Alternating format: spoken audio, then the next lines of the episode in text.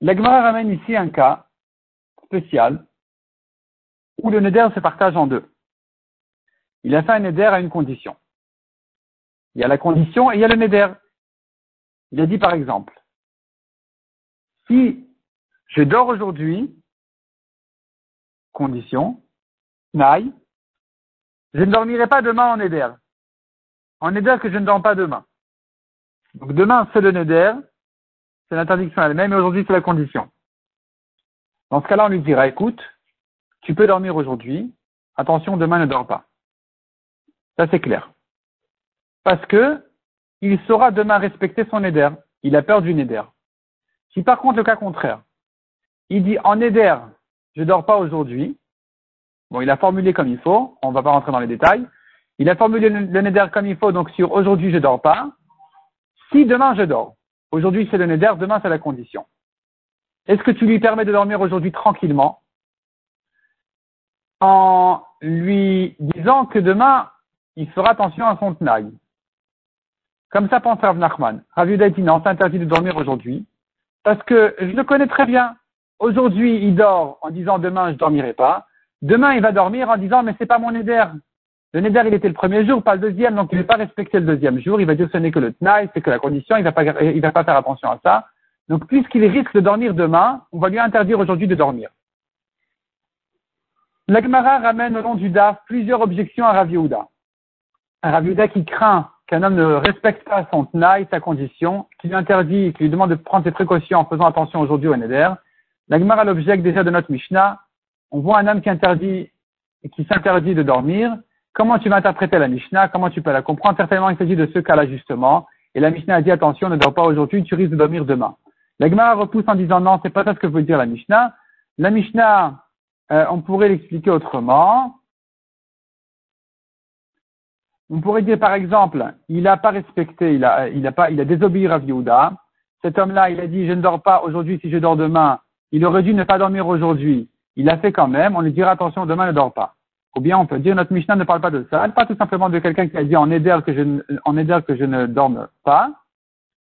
Et c'est vrai qu'en principe, le neder ne peut pas se rapporter sur le sommeil, qui est quelque chose d'abstrait. Il faudrait que le neder soit concret, se rapporte sur quelque chose de concret. Mais midera banan, cependant, on craint quand même un neder comme celui-là.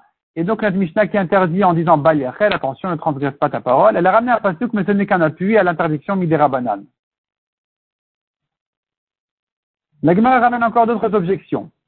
Donc déjà sur notre Mishnah, l'Agmara avait dit notre Mishnah n'est pas évidente, un homme ne peut pas s'interdire définitivement le sommeil, c'est pas possible, c'est pas un éder du tout. Plus que trois jours, enfin trois jours, il tient pas le coup. Donc c'est pour ça qu'on en est arrivé à des cas très spéciaux. Mais comme on a résolu déjà, on a dit non, notre Mishnah ne parle pas du cas de Rav on n'a pas de là une objection contre lui.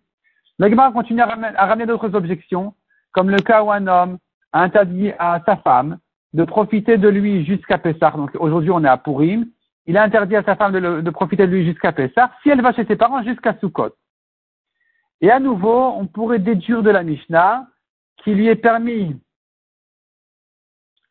de profiter en espérant qu'elle va respecter la condition. Et ça va contre Raviuda qui a dit on craint qu'on ne respecte pas les conditions.